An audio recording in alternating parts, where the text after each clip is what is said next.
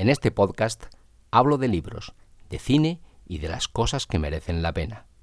Mi nombre es Oriol Villarpool y esto es El Silencio de los Locos.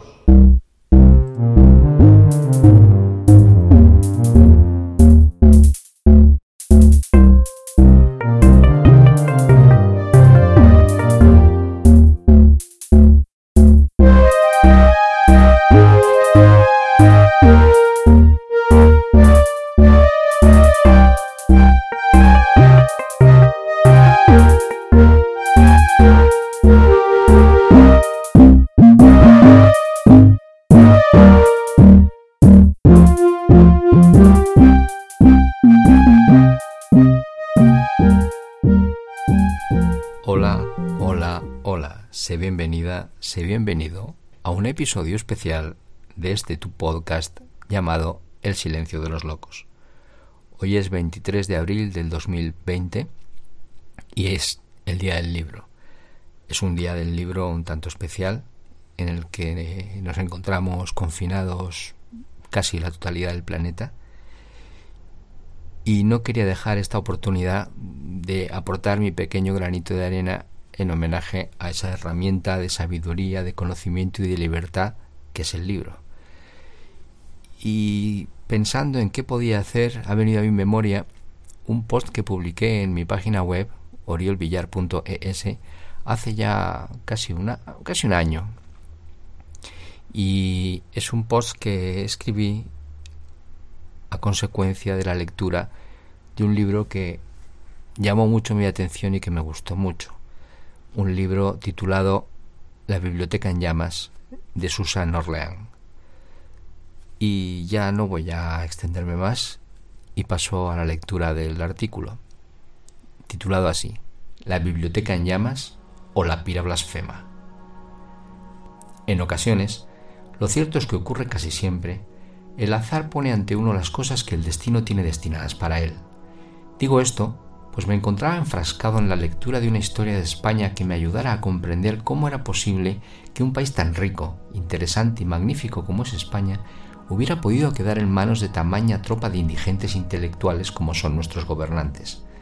Sumido en esta reflexión me encontraba cuando así, como caído del cielo, llegó hasta mí un libro magnífico.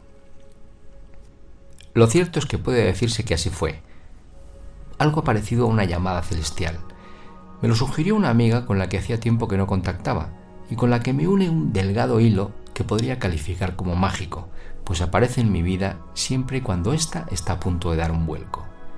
Ella me dijo que en ese momento estaba leyéndolo, que lo tenía en sus manos y que estaba entusiasmada con lo que había leído hasta entonces.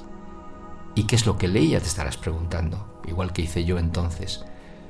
Pues se trataba de un libro de nombre sugerente y de contenido más que interesante. La Biblioteca en Llamas, de Susan Orlean, trata de profundizar en el casi desconocido incendio acaecido en la Biblioteca Pública Central de la ciudad de Los Ángeles en 1986. Y digo trata de profundizar, pues la investigación cuasi detectivesca, en resumen, acaba sembrando más dudas que certezas sobre la autoría de tal magna pira literaria. De las joyas que se perdieron para siempre entre las llamas, cabría destacar una versión del Quijote de 1860 ilustrada por Gustavo Doré. Todo el saber sobre la Iglesia, la cristiandad y la Biblia, incluida la primera traducción al inglés moderno, que es la de Coverlade, de 1635. Se perdió también todo Shakespeare y una barbaridad casi infinita de conocimientos sobre prácticamente todas las disciplinas artísticas, legales y científicas que hacen que el hombre sea lo que es y reflejan lo que ha sido, para abrirle el camino para llegar a ser todo aquello que se proponga.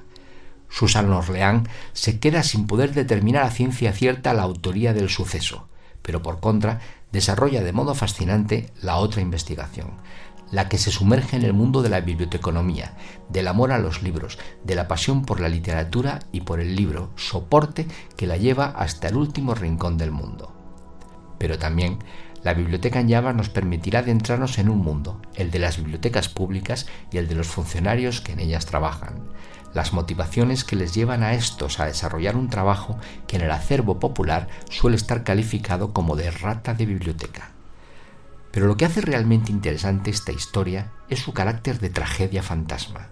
Al igual que un buque olvidado en mitad del océano, del que nadie se acuerda, porque en esos mismos instantes en que la tripulación saltaba por la borda para salvar sus vidas, en otro lugar del planeta ocurría otro suceso, algo de mayor trascendencia mediática que eclipsaba la desolación, el dolor y el drama que la pérdida de ingentes cantidades de conocimiento, de saber y de cultura que volaron cielo arriba en una pira funeraria cargada de dolor y de la que nadie iba a hablar ni en su momento ni nunca jamás.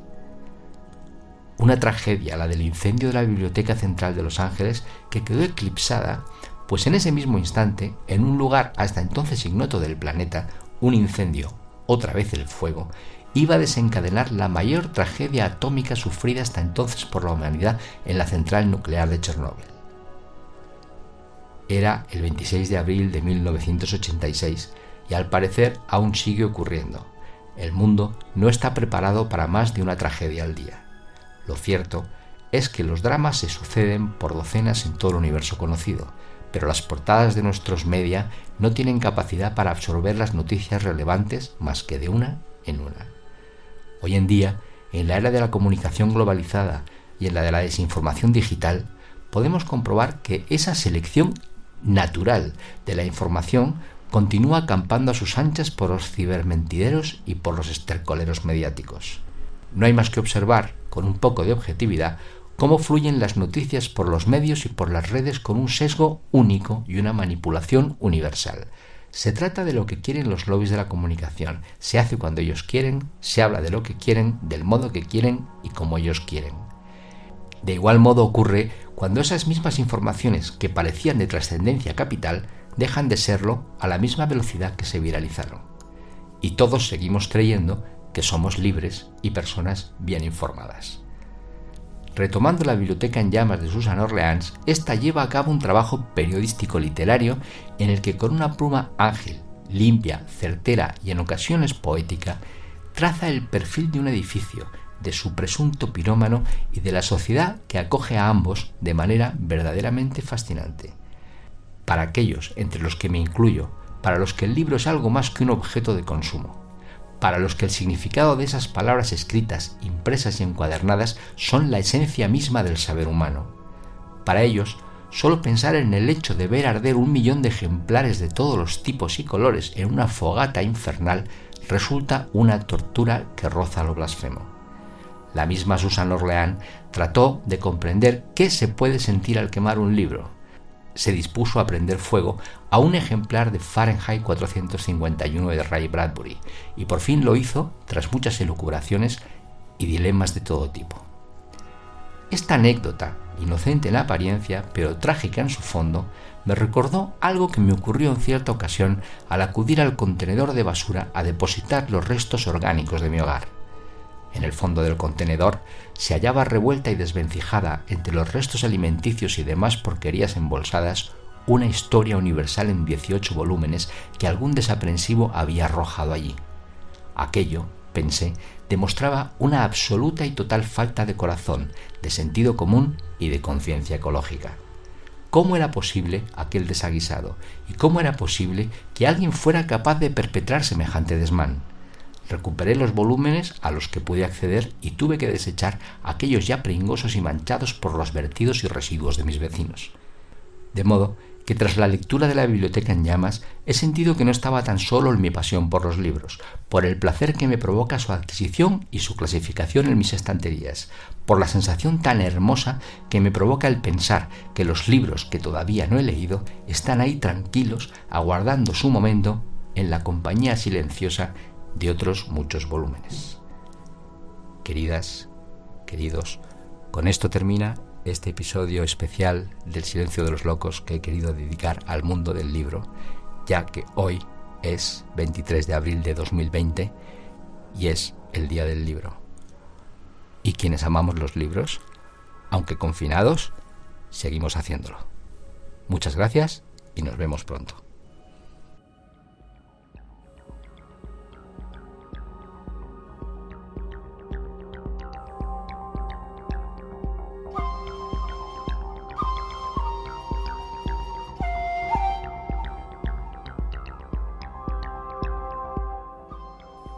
Muchas gracias por haber llegado hasta aquí. Recuerda que si te apetece saber más de mí o conocer mejor lo que escribo, puedes y debes visitar mi web www.oriolvillar.es. Allí encontrarás relatos, poemas, textos teatrales, guiones de cine, artículos y muchas cosas más.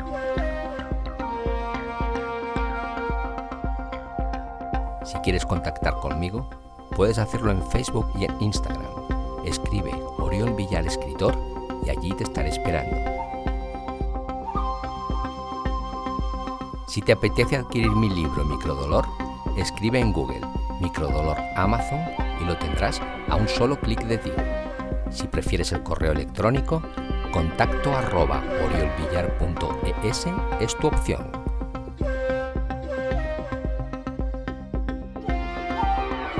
Queridos, queridas, esto ha sido todo por hoy. Espero que el episodio te haya gustado y si así ha sido, compártelo en tus redes sociales para que otros puedan disfrutarlo igual que tú has hecho. Y nunca olvides que la belleza es la otra forma de la verdad.